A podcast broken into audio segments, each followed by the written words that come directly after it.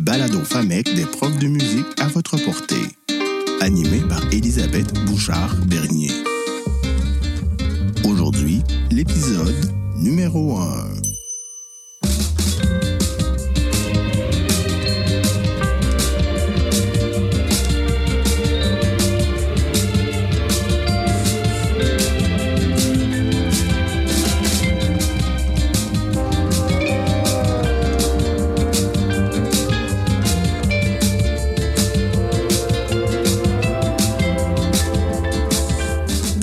Je suis Elisabeth Bouchard-Bernier et j'anime le balado FAMIC des profs de musique à votre portée. Aujourd'hui, comme premier épisode, je trouve que c'est primordial de commencer avec un portrait de l'éducation musicale au Québec. Présenter le chemin parcouru, euh, l'état de la situation actuelle et où on s'en va. Pour en parler, je reçois Isabelle Héroux.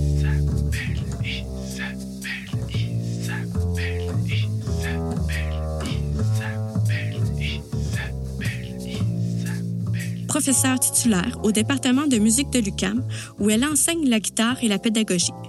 Possédant une double formation, soit en interprétation de la guitare et un doctorat en éducation musicale de l'Université Laval. Elle est très active comme concertiste, pédagogue et chercheur. Dans le cadre de ses recherches, elle s'est entre autres intéressée à la place de la musique dans les programmes scolaires francophones du Québec, ainsi qu'à l'enseignement pendant la pandémie de la COVID-19. Donc, bonjour Isabelle. Bonjour Elisabeth, je suis ravie d'être là. Merci de, te prêter au jeu euh, de cette première saison du balado.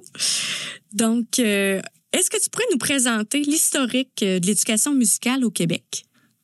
Parfait, donc c'est un balado qui va durer 15 heures, c'est ça? Écoute, non, ça pourrait être très long. Si je te résume ça, en fait, il faut situer l'enseignement de la musique dans le, le système d'éducation québécois et Écoute, ça fait depuis 1841 seulement, euh, à la suite de l'acte de l'Union entre le Haut et le Bas Canada, qu'on voit apparaître des lois euh, pour améliorer l'éducation dans le Canada-Est. Parce que le Canada, tel qu'on le connaît, ben, il existe depuis 1867, donc c'est avant cette période-là. Donc, on voit des, des lois qui commencent à standardiser l'enseignement, mais on parle pas encore de musique dans les écoles, euh, vraiment pas. Euh, il y a un conseil de l'instruction publique là, qui commence en 1859.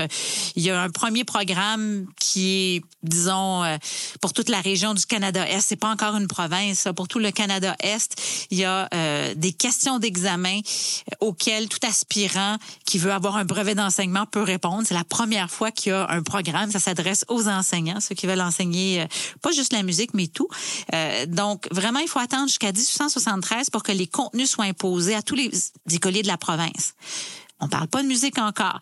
Euh, on voit cependant de la musique dans l'enseignement euh, au Québec. En fait, c'est que dans les programmes, la musique est pas indiquée, on le voit pas, on voit le dessin, le dessin est indiqué depuis longtemps, mais on sait que la musique s'enseigne dans les écoles, principalement les écoles religieuses, euh, où il y a une formation musicale qui est donnée aux enfants. Euh, puis d'ailleurs, dès 1857, l'école normale Jacques Cartier de Montréal forme les, les, enseignants. Et puis déjà, il y a des cours de musique. Le solfège figure à l'enseignement, euh, au programme euh, d'enseignement imposé aux futurs enseignants. Donc, euh, c'était déjà là, mais ce n'était pas obligatoire dans les programmes. Puis il faut savoir que si l'enseignement de la musique se faisait beaucoup dans les couvents, par exemple, les scolastica, euh, les parents des écoles privées, des publics, c'est-à-dire, ont commencé à vouloir de la musique aussi. Donc, ils ont forcé en quelque sorte l'école publique à intégrer euh, l'enseignement de la musique. Alors, là, on n'a toujours pas, on n'est toujours pas rendu à, la musique dans les programmes québécois. Euh, il faut savoir, par contre, que euh, Dès le 19e siècle, la Commission scolaire des écoles catholiques de Montréal, en fait, dès 1873, il y avait l'enseignement du solfège. Donc, on pourrait dire que l'ancêtre du Centre de services scolaires de Montréal, la Commission scolaire des écoles catholiques de Montréal, dès 1873, avait la musique dans ses, euh, dans ses programmes. Euh, puis là, il faut, il faut savoir aussi, on est dans un autre siècle. Écoute, ça fait deux siècles, on est au 19e siècle. Euh, le, tout le système d'éducation est, euh, comment dire, la mainmise du système d'éducation où le système d'éducation est conçu selon les confessions religieuses. Donc, moi, ce dont je te parle aujourd'hui, c'est les, les écoles catholiques francophone, mais il y a aussi d'un autre côté tout le système anglophone des écoles protestantes. Donc nous dans notre dans le système catholique francophone, on a euh, toujours des religieux qui s'occupent des programmes.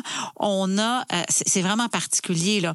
Les programmes les premiers programmes d'études en 1904 dans lesquels figure la musique pour tous les élèves au Québec, ben c'est géré par le Conseil de l'instruction publique et les programmes francophones par le Comité catholique. Donc c'est fortement religieux et ça va tout, ça va tout influencer, en fait, l'enseignement de la musique parce que l'enseignement de la musique est facultatif. Euh, on l'encourage aux endroits où c'est possible, mais principalement pour préparer les chants d'église, pour que les jeunes enfants apprennent les chants d'église, pour développer le sentiment religieux, la moralité, le patriotisme. Donc, euh, bon, on s'entend, c'est c'est une certaine époque, c'était comme ça, mais ce qui est intéressant de savoir, c'est on peut se dire, mon Dieu, est-ce que c'est possible, au lieu d'avoir des commissions scolaires ou les centres de services francophones ou anglophones, c'est protestant ou catholique. Mais je ne sais pas si tu le sais, mais ça a duré tout ça là, les, les commissions scolaires catholiques, c'est duré jusqu'en ça a duré jusqu'en 2001. Donc, en 2001, ah, on est, ouais, on était encore dans un système euh, religieux de d'organisation scolaire. Alors, c'est quand même assez particulier.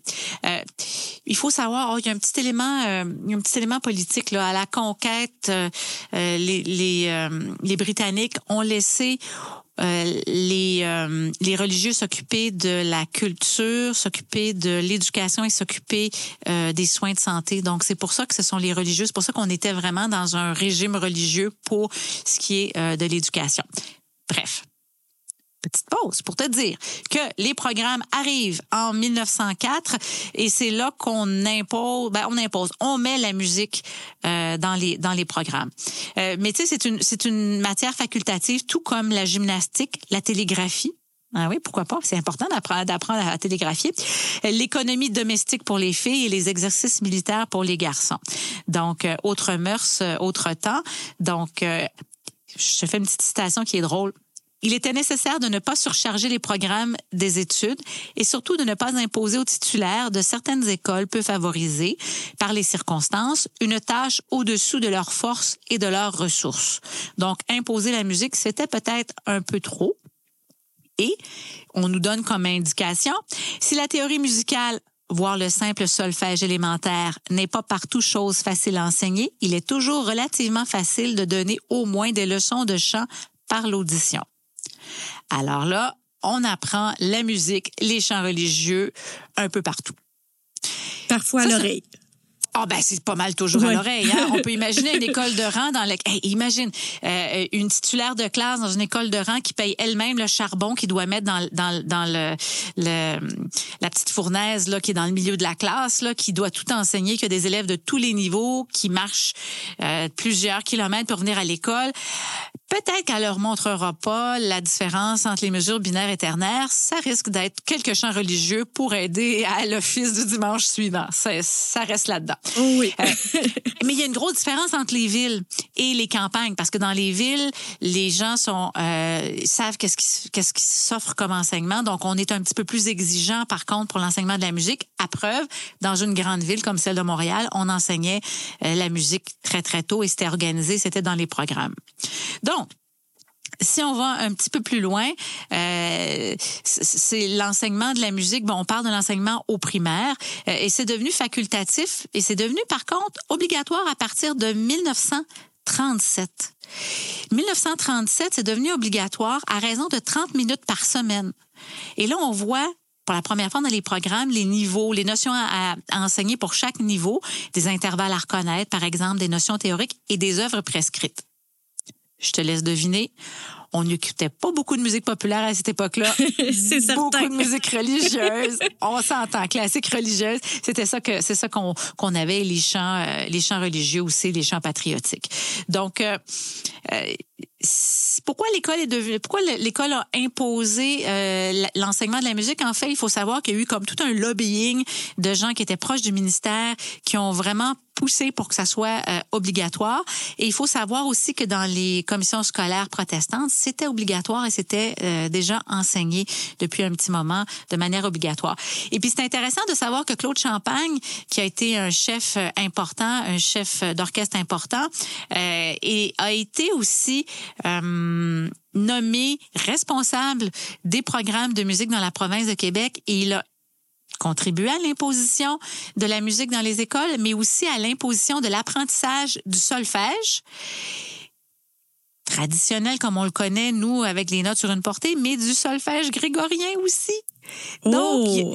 alors que c'était imposé dans les écoles, on apprenait le grégorien au début. Je suis pas mal sûre que ça, est-ce que ça s'est fait systématiquement pendant toute cette période-là? Mais oui, on apprenait le grégorien et bien sûr, on s'entend, c'était toujours le religieux. Donc, le grégorien servait de soutien au chant euh, religieux. Donc, euh, c'est assez intéressant. Puis là, l'école secondaire est arrivée euh, dans les années 1956 à peu, à peu près. Là. Euh, donc, là, l'enseignement a changé. Il y a eu les programmes par objectif dans les années 80. un peu avant ça, il y a eu l'arrivée, on, on, a commencé à laisser tomber les chants religieux, les chants patriotiques, et on a commencé à éveiller les jeunes à la diversité de ce qu'il existait on se met dans les années 50, euh, 40. Euh, Souvent, on se rappelle de ce moment-là où l'enseignement de la musique était obligatoire. On se dit que c'était le bon vieux temps. Mais l'enseignement de la musique servait à ce moment-là à élever les mœurs, servait à faire connaître le bien, la bonne musique aux jeunes pour les éloigner de la musique populaire, de la musique un peu grivoise, de la musique de mauvais goût. Donc, on est à l'époque du début du rock and roll. Euh, donc, c'était quand même un enseignement très, très, très traditionnel. Euh, donc, les années 70, c'est un tournant. On voit l'arrivée les pédagogies actives, l'enseignement euh, Kodaï et tout ça, l'exploration, euh, l'improvisation, la création beaucoup grâce à sœur Marcel Corneille qui a enseigné, qui était euh, à l'école Jacques Cartier de l'époque. Euh, bon, je vous parlais des années 1900, l'école Jacques Cartier. Après ça, c'est le collège Marguerite Bourgeois qui forme plusieurs enseignants. C'est sœur Marcel Corneille qui s'occupe euh, de l'enseignement, notamment de l'enseignement de la musique le collège Marguerite Bourgeois ferme dans les euh, ben, il a pas fermé mais en fait l'enseignement de la musique et l'enseignement général a été retiré de, du religieux, des religieux pour passer au laïc et passer à l'Université du Québec à Montréal. Là, je parle vraiment pour la région de Montréal. Il s'est passé la même chose euh, avec l'Université Laval à Québec. Donc, un ministère de l'Éducation qui décide que ce ne sont plus les religieux qui s'occupent euh, de l'éducation, qu'on a un ministère. Et là, les programmes reviennent au ministère. Ce sont les universités qui commence à enseigner la formation. Euh, et puis, ben là, on voit que apparaît, euh, par exemple, le département de musique de l'UCAM, l'enseignement de la musique à l'UCAM, mais l'enseignement de toutes les matières aussi euh, pour le français et tout, là, les mathématiques, toutes les autres matières pour les autres enseignants, les titulaires, etc. Donc, Ouf, on a fait le début au 19e siècle. Ben, on, a vu tout le cursus. C'est intéressant de voir aussi le développement à l'université. Il y a peut-être une chose qui, que, que, j'aimerais aussi dire. Bon, on a vu après ça arriver le programme par objectif, les programmes euh, par compétence, celui qu'on a depuis les années 2000. Et puis là, ben, je vous disais qu'on avait euh, qu'on avait eu une période pendant laquelle l'enseignement était obligatoire. En fait, on a eu l'enseignement facultatif pendant trois ans, 1904 à 1936. Hein? On a ce, premier 32 ans-là, c'était facultatif. Après ça, ça a été obligatoire au primaire et au premier cycle du secondaire, quand il est arrivé, le premier cycle du secondaire, pendant 43 ans, de 1937 à 1980. C'est pas si loin que ça. Hein? Puis c'est devenu une option à choisir parmi les disciplines de la famille des arts depuis 40, ben 40 ans. On est rendu à 42 ans depuis 1981. Donc avec les programmes par objectif, suite au rapport euh, c'est l'enseignement des arts qui est devenu important et la musique est devenue une discipline parmi l'enseignement des arts. Alors qu'avant, ce qu'on retrouvait dans les programmes, c'est l'enseignement du dessin, l'équivalent de l'art plastique et de la musique. Maintenant, ce sont les arts en général euh, que l'on retrouve dans les programmes. Donc, ça nous fait quand même un, panorama pour nous dire que l'enseignement de la musique a toujours été présent depuis le 19e siècle et peut-être probablement bien avant aussi avec l'arrivée des Français et des, et des, et des Anglais. Et ben maintenant, on se retrouve dans la situation dans laquelle on est, mais c'est un passé qui est quand même assez riche. Donc là, tu fais un, c'est pas pire, résumé là, de, de, la situation. Euh, puis, tu sais, les, les raisons d'enseigner la musique, c'était vraiment développer le patriotisme, le goût du beau, le goût du bien. Et puis là, tranquillement, on est développé, on, a ouvert vers apprendre la musique pour euh, pour s'épanouir, pour l'épanouissement de, de l'enfant, pour construire son identité, pour connaître autre chose. Donc, la musique populaire est devenue quelque chose qu'on pouvait apprendre, la musique électronique, électroacoustique. Donc, c'était l'ouverture, musique du monde aussi. Euh, et de plus en plus, mais ben là, ben tout avec l'interculturel, tout avec euh, la définition de l'identité, ben, l'enseignement de la musique est justifié pour permettre tout ça. Voilà. Merci pour cette historique vraiment complet. Euh, des fois, c'est difficile tu sais, de savoir euh, le nombre. On a l'impression que le nombre d'enseignants a diminué en musique. Euh, Est-ce que c'est possible de savoir combien qu'on a d'enseignants en musique au Québec dans nos écoles? Oui, euh, ben, c'est possible d'aller consulter. Euh, ce qu'on appelle euh, l'Institut de la statistique du Québec. Donc, il y a des statistiques qui sont là depuis l'année scolaire 2015-2016. On a le personnel enseignant des commissions scolaires selon le secteur et l'ordre d'enseignement, le champ d'enseignement. On peut même savoir le statut d'emploi, on peut avoir le sexe homme-femme. donc, on a un peu une idée. Par contre, c'est déclaré par les commissions scolaires et je sais que pour certaines commissions scolaires, il n'y a pas seulement ceux qui enseignent dans une classe, il y a peut-être les spécialistes qui viennent donner quelques euh, quelques leçons, mais ça nous donne quand même un peu une idée. Donc, si on part en 2015, donc on, est, on est, on, pense là qu'on a moins d'enseignants là de musique depuis 2015. 2015, primaire et secondaire, on a 2059 enseignants dans la province de Québec.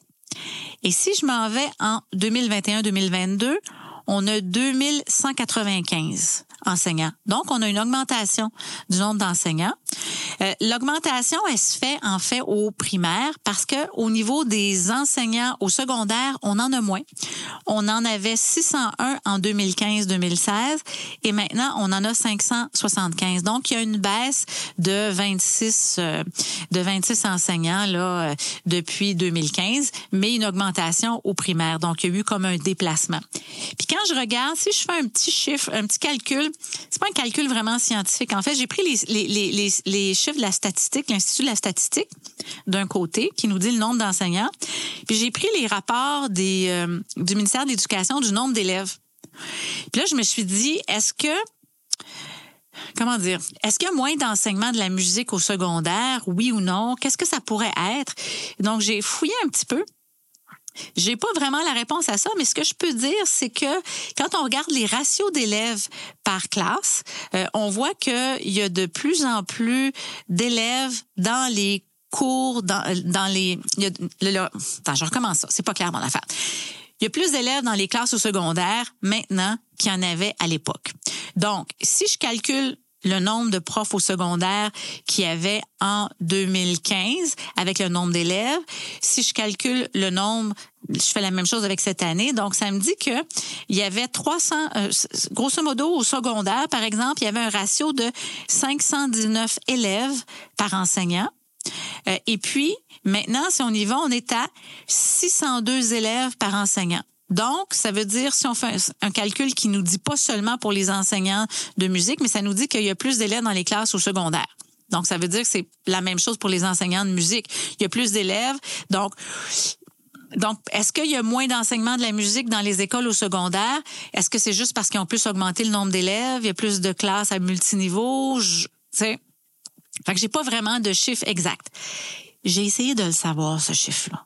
Ah oui?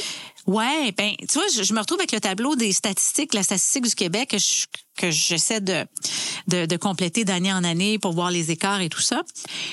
Puis j'essayais de, de, voir comment je peux savoir est-ce que l'enseignement de la musique se fait dans les écoles parce que ça nous dit pas s'il y a une école qui enseignait la musique puis qui l'enseigne plus. Mais le seul moyen de le savoir, c'est d'appeler chacune des écoles individuellement, de de trouver quelqu'un qui a le temps de me parler puis qui a envie de me parler pour me dire oui oui, l'école euh, enseigne la musique à raison de tant d'heures semaine depuis tant d'années. Donc, hein? c'est pas possible. Ouais, c'est ça. Est-ce que vous avez moins de profs, plus d'élèves? Donc, en fait, c'est, il faudrait quasiment qu'il y ait un chercheur dans chaque école pour faire des, des données. Donc, pour savoir, il y a des écoles qui ont perdu leur concentration musique, leur département de musique, leur offre de cours en musique. Il y en a qui l'ont perdu. Il y en a d'autres qui l'ont gagné. C'est ça, c'est, la géométrie variable selon les secteurs, selon euh, la direction, le centre de service. Exactement. Donc, c'est, bien embêtant de dire est-ce qu'il y a moins d'enseignants de la musique? Ben, mes statistiques me disent pas qu'il y en a moins. Euh, au contraire, ils me disent que ça augmente, puis ça diminue au secondaire. Donc, c'est peut-être la seule chose, la chose qu'il faut retenir. Est-ce que ça diminue au secondaire parce qu'ils s'enseignent moins la musique ou parce a plus d'élèves par classe? Est-ce que on le sait pas. C'est un peu difficile, euh, c'est un peu difficile à dire. Exact, euh, vraiment. Puis peut-être une chose aussi qui est intéressante, c'est qu'au primaire, il y a plus d'enseignants de musique que d'enseignants d'art plastique. Oui. Et c'est le contraire quand on arrive au secondaire. Donc, il y a plus d'art plastique que de musique au secondaire euh, qui s'enseigne. Puis bon, on pourrait facilement imaginer que parce que ça coûte plus cher, parce que c'est plus compliqué ou je ne sais trop là. Mais bon, bref, c'est la réalité, c'est comme ça. Des fois, c'est mystère et boule de gomme, on ne sait pas. oui, ben oui. Puis d'ailleurs, tu, vois, j'avais essayé de comprendre qu'est-ce qui fait que dans une euh, dans, on va dire ah ça va pas bien la musique dans mon école la musique va pas bien dans les écoles est-ce que c'est vrai qu'elle va pas bien dans les écoles? Est-ce que c'est on le sait pas? Mais là j'ai essayé d'aller voir qu'est-ce qui fait que l'enseignement de la musique va bien dans une école ou qu'elle va pas bien dans une école j'ai pas réussi à parler à toutes les écoles, à toutes les directions, mais je suis allée voir euh, dans les données de la FAMEC, euh, dans les vieux données, vieilles données de sondage. J'ai regardé dans les données aussi d'autres études que j'ai faites. J'ai fait des entrevues aussi avec des enseignants que ça va bien. Puis ce que je pourrais te dire, qu'est-ce qui fait, qu'est-ce qui m'apparaît important pour que l'enseignement de la musique fonctionne bien, c'est que ben, l'enseignant soit lui-même dynamique, soit proactif, euh, qu'il soit très habile politiquement, mais aussi que la direction d'école soit en faveur de la musique. Bon, ça apparaît une évidence, là, on s'entend, mais, mais on a vu, par exemple, dans le temps de la pandémie, des directions d'école acheter du du matériel pour aider les écoles. On a vu des euh, on a vu des, des, directions qui ont voulu couper la musique tout de suite. Il y en a, il y en a qui l'ont qui ont continué à la faire euh, à la faire vivre puis l'ont même euh, augmenté. Donc ça dépend beaucoup de l'enseignant. Si un enseignant de musique s'attend à voir des choses et s'il les a pas, il est pas content. Ben ça aide pas la musique dans son école et ça va peut-être être un bon prétexte pour une direction pour le couper. Ouais. Euh, si un enseignant, on regarde aussi ça, si je veux dire quelque chose de politiquement tellement pas correct, je vais peut-être avoir des, des tomates. En tout cas, il y a des enseignants. On regarde des fois quand les, les, les, les cours de musique arrêtent dans une école, ils sont remplacés par un autre art.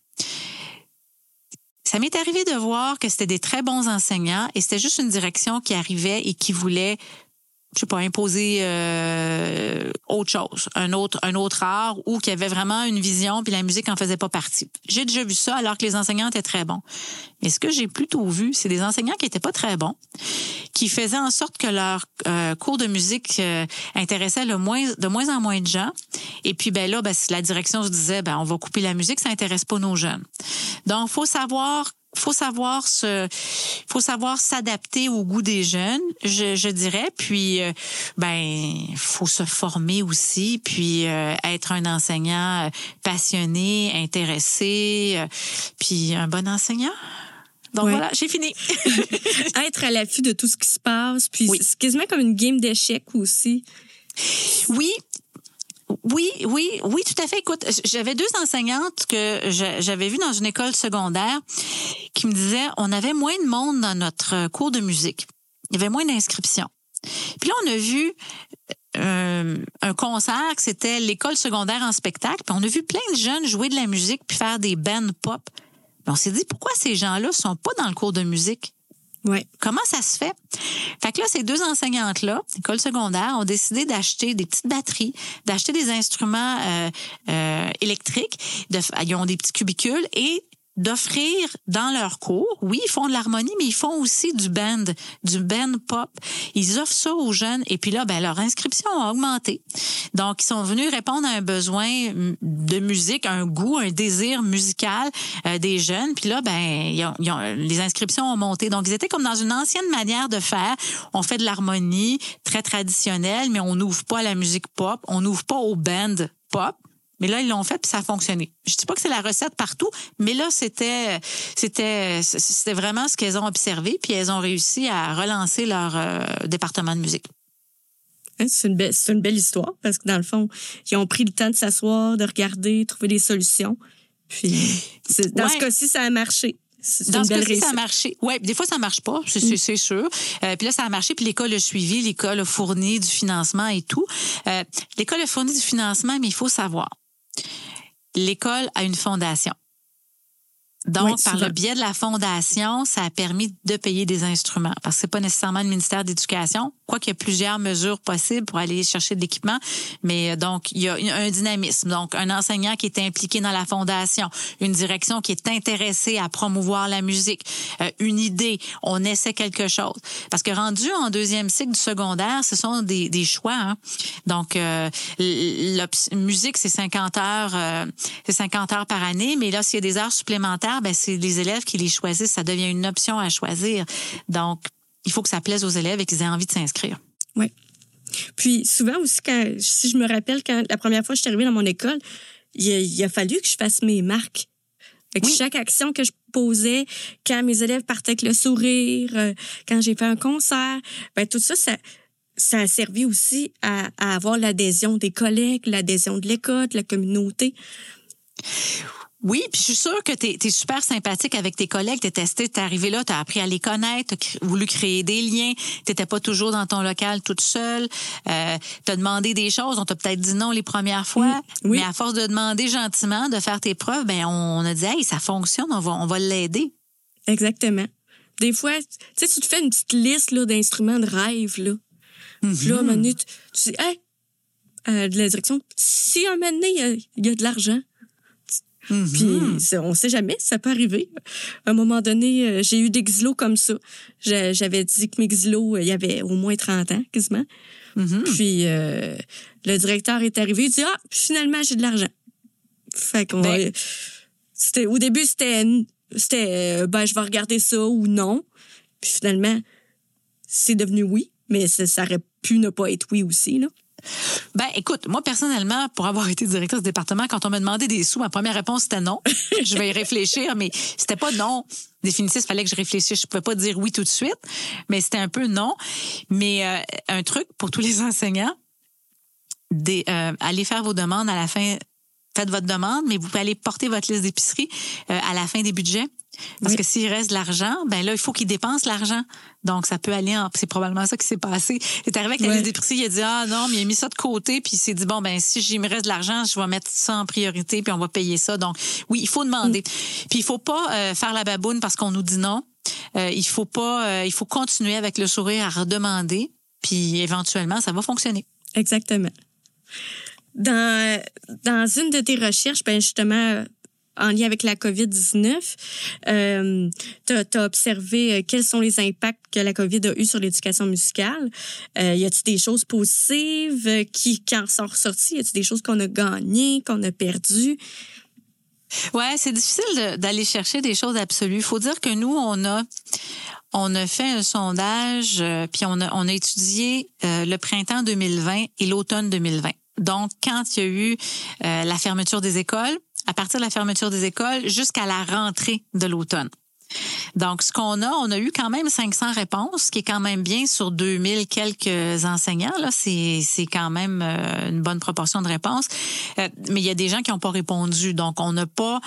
Est-ce que c'est le portrait réel? Est-ce que c'est vraiment véridique? Ceux qui sont pas très techno, ben, ils ont peut-être pas répondu à un sondage en ligne. Donc, bon, bref. Puis, on avait mais on avait quand même une représentation de tout le monde dans la province de Québec. Là.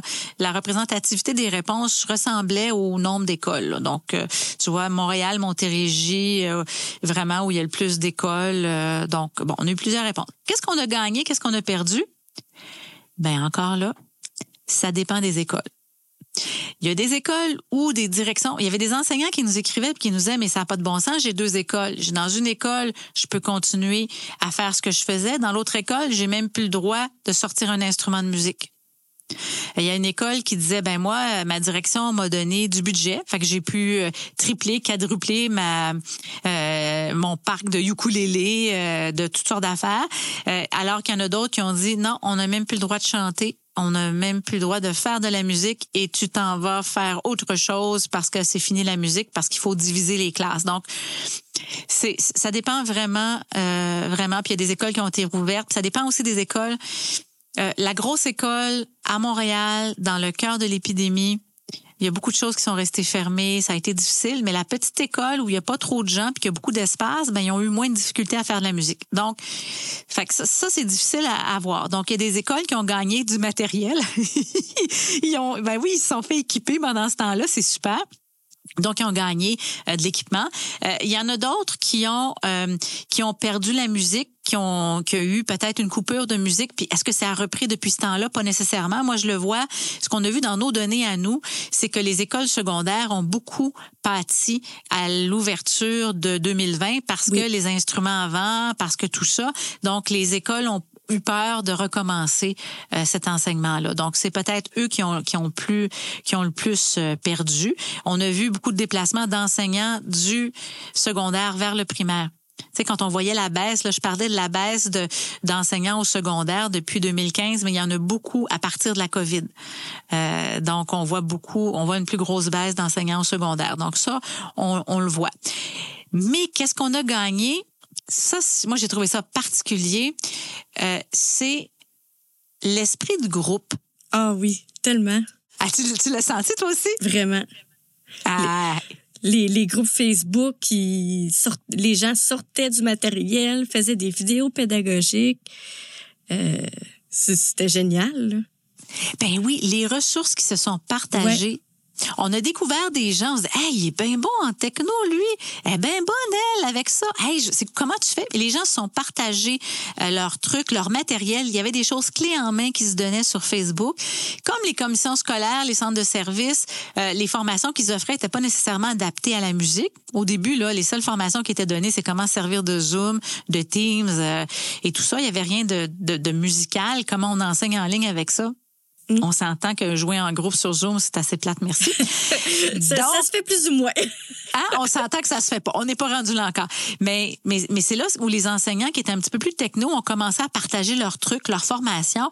Il y a eu des initiatives d'enseignants qui ont fait des rencontres euh, où là, ils invitaient du monde. Moi, j'en ai participé à une. Mais c'était le fun. Puis on donnait nos trucs. Il y avait de la formation. On avait un esprit de communauté, ce qui s'est pas nécessairement fait dans les autres arts, ce qui s'est pas fait dans les autres matières aussi.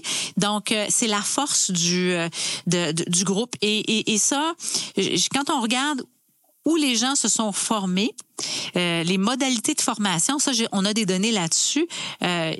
76 des enseignants qui ont répondu, c'est de manière autonome. OK, asynchrone, avec des tutoriels, YouTube, etc. mais 60 c'était rencontres informelles avec les pairs ou experts sur Zoom ou sur Facebook. Quand même, c'est beaucoup, hein, 60% Donc, euh, ça a été, euh, ça a été absolument extraordinaire de voir comment le milieu s'est mobilisé et comment ça a perduré dans le temps. Parce que je regarde maintenant ce qui se fait. Euh, ben, il y a beaucoup plus de partage qu'avant la pandémie. C'est resté dans les habitudes.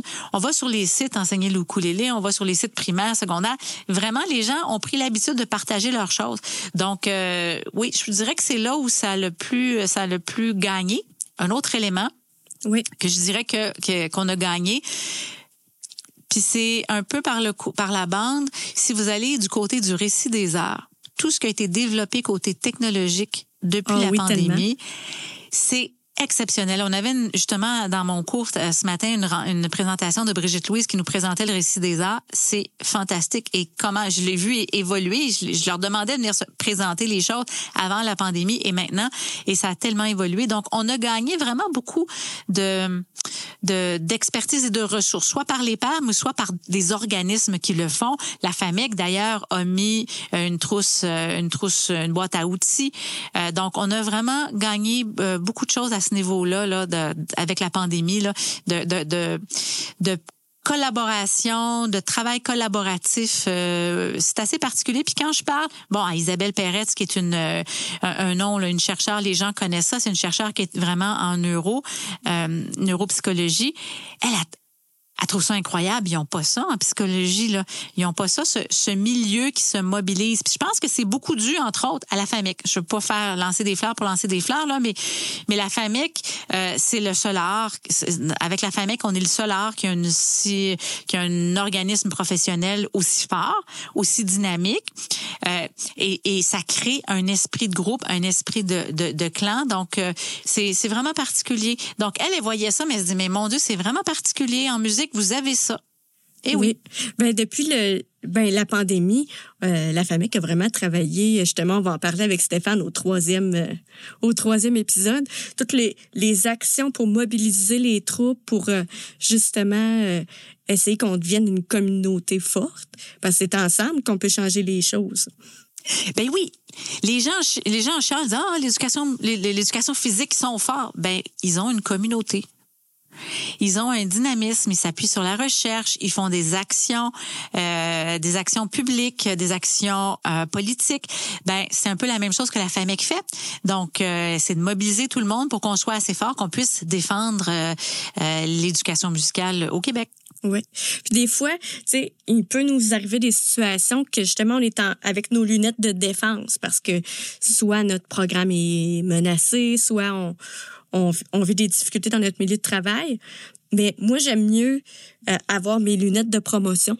Parce que hmm. moi, je trouve que ça me prend beaucoup moins d'énergie quand je suis dans, dans la promotion, je sais que je vais faire telle activité parce que ça va développer euh, euh telle fonction exécutive ou donc euh, je, je, je, des fois je suis obligée de les mettre encore mes lunettes de défense puis de sortir puis d'être prête. Mais la promotion c'est tellement plus euh, plus encourageant, enivrant, motivant. Oui, ben oui, puis écoute, je te dirais que moi j'ai une préoccupation. Parce que quand on, on, voit des nouvelles décourageantes au sujet de l'enseignement de la musique dans les écoles, l'enseignement de la musique des écoles va mal. En fait, c'était un peu pour ça que j'ai commencé toutes mes recherches. Hein. Il y a cinq ans, là, on me disait l'enseignement de la musique va mal dans les écoles. Isabelle, ça n'a pas de bon sens. Euh, on a moins d'heures d'enseignement qu'on avait avant. Ça va plus. Là, je me suis dit, mais qu'est-ce qu'on avait avant? On ne sait pas. c'est pour ça que j'ai fait l'étude de l'histoire dans les programmes. Euh, OK, qu'est-ce qu'on avait? OK, donc on a eu une période où l'enseignement de la musique était obligatoire, mais c'est 40 ans sur plus de 80 ans d'enseignement de la musique, là, euh, un peu plus. Donc, OK, c'est une période courte. Donc là, c'est optionnel à, certains moments. OK, c'est la musique parmi les arts. Oh, il y a moins d'enseignants. Ben, je regarde les données, il n'y a pas moins d'enseignants. Euh, donc, oui, l'enseignement est pas aussi euh, dans les années 70. C'est sûr que c'est peut-être l'âge d'or. L'enseignement de la musique dans les écoles, il y avait beaucoup de programmes. Les années 80 aussi, il y avait beaucoup de programmes de musique au secondaire. C'est peut-être un certain âge d'or, mais ça va pas si mal que ça. Oui, il y a des endroits, les, les, les conditions sont difficiles. Là. Il y a des éléments de, dans les, en termes de relations de travail qui sont difficiles pour tous les spécialistes. C'est pas juste pour musique là, euh, qui sont difficiles. Mais c'est sûr que si tu veux défendre l'enseignement de la musique dans les écoles, ben si tu dis que ça va mal, premièrement, les jeunes ne voudront pas y aller.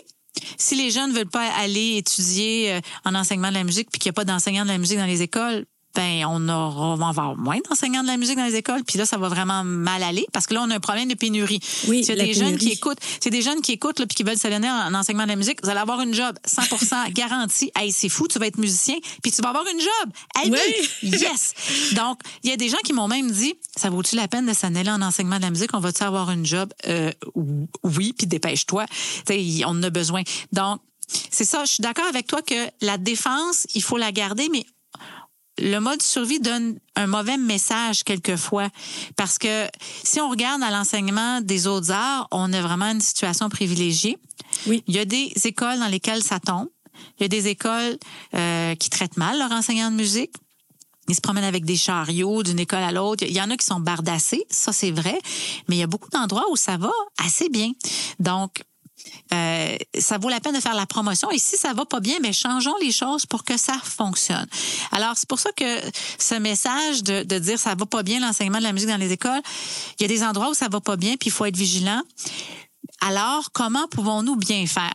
Parce que mettez-vous à la place d'un gouvernement qui se fait dire ça va pas bien l'enseignement de la musique à l'école, c'est compliqué, blablabla. Ils disent, bon, on va, on va arrêter ça.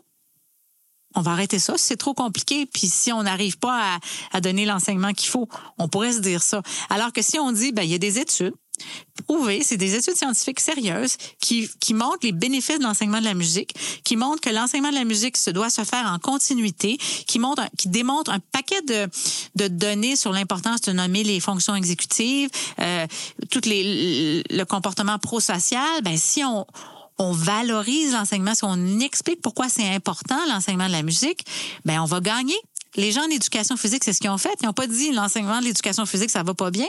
Ils ont dit voici pourquoi il faut augmenter l'enseignement d'éducation physique. Voici pourquoi il faut valoriser ça. Alors, je suis tout à fait d'accord avec toi, Elisabeth. Il faut valoriser. Il faut toujours dire voici pourquoi, voici les raisons. Exactement.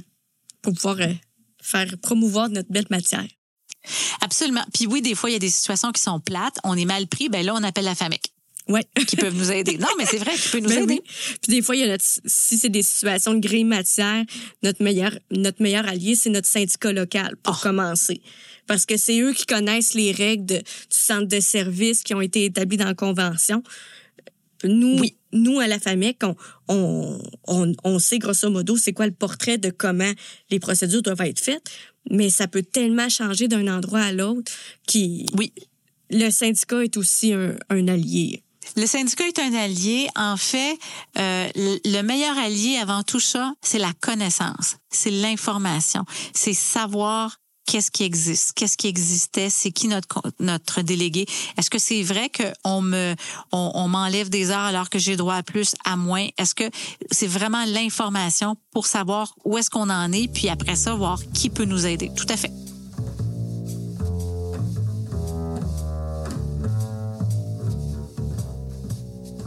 Pour terminer, Isabelle, j'ai une dernière question. À travers toutes tes recherches, euh, tout, euh, quel est ton, ton constat pour l'avenir? Est-ce que tu es encouragé, alerté? Qu'est-ce que tu en penses?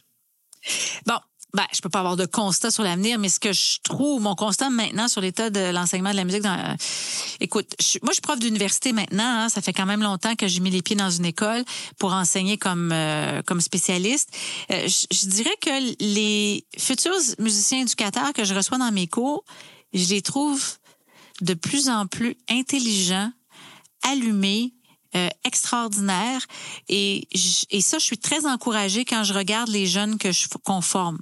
Euh, Donc ça vraiment là, je, je- je trouve ça fantastique. Ils ont de l'expérience déjà d'enseignement pendant qu'ils ils sont aux études, ils font des contrats. Donc donc ça, je trouve ça très encourageant.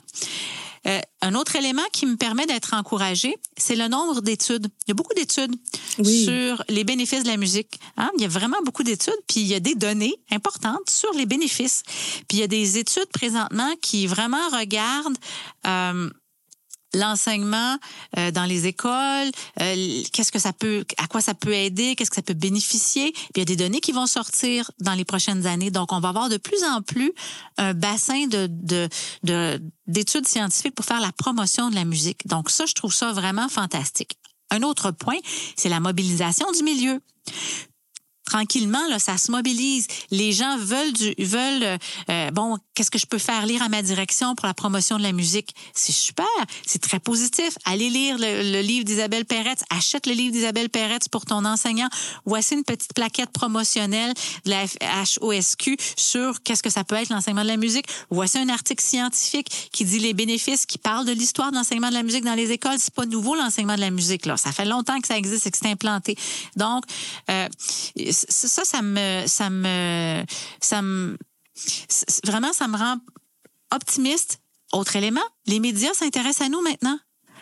Le téléjournal, là, qui sont venus visiter, qui ont voulu voir, oui, des endroits où ça allait pas bien, mais des endroits où ça allait bien aussi.